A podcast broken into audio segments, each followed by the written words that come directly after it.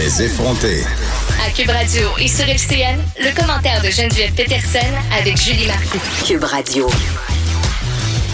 14h30, c'est le moment d'aller retrouver Geneviève Peterson, animatrice à Cube, que je retrouve en direct dans ses studios. Euh, salut Geneviève. Bonjour Julie.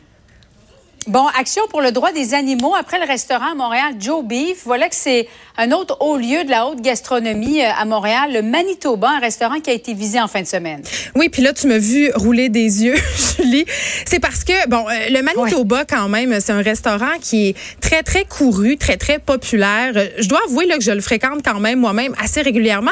Et pourquoi je le fréquente, ce restaurant-là, comme bien des gens? Un, c'est parce que c'est bon, bien évidemment, mais c'est aussi parce que il y a un certain effort du chef Simon Matisse d'utiliser des produits québécois. Et là, on parle pas seulement de viande, on parle de fruits, de légumes. Vraiment, ce restaurant-là met des efforts pour encourager les petits producteurs québécois et réduire son empreinte écologique. Et il y avait aussi un groupe vegan qui s'était attaqué au restaurant Joe Beef. Et la question avait été posée. C'est la même question que je repose aujourd'hui.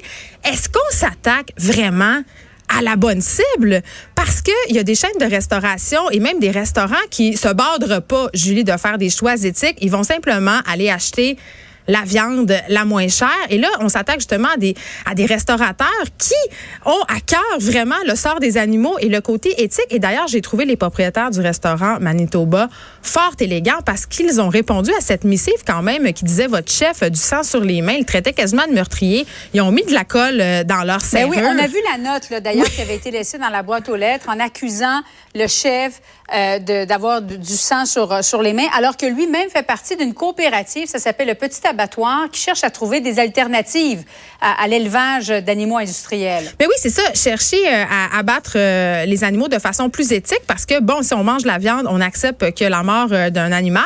Évidemment, les personnes qui font partie du courant vegan vont dire que ça serait mieux de ne pas manger d'animal, que c'est un meurtre. Mais honnêtement, est-ce que c'est vraiment la bonne façon, en intimidant des restaurateurs qui font leur part, qui ont un discours éthique, en intimidant les gens, en, les faisant sentir mal, en, étant violent, parce que c'est une forme de violence.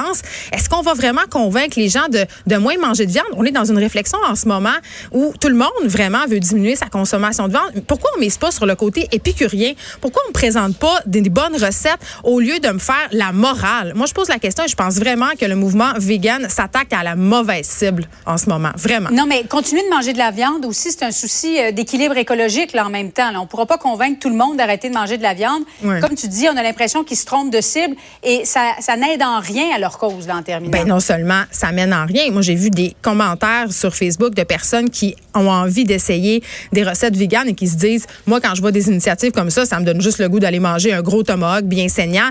Eh, c'est ça le résultat. Donc, on, ben oui, on passe à côté euh, de l'objectif vraiment ici, selon moi, Julie, vraiment. Merci beaucoup, Geneviève. Bon après-midi à toi. Bonne journée. De 13 à 15, les effrontés. Cube Radio.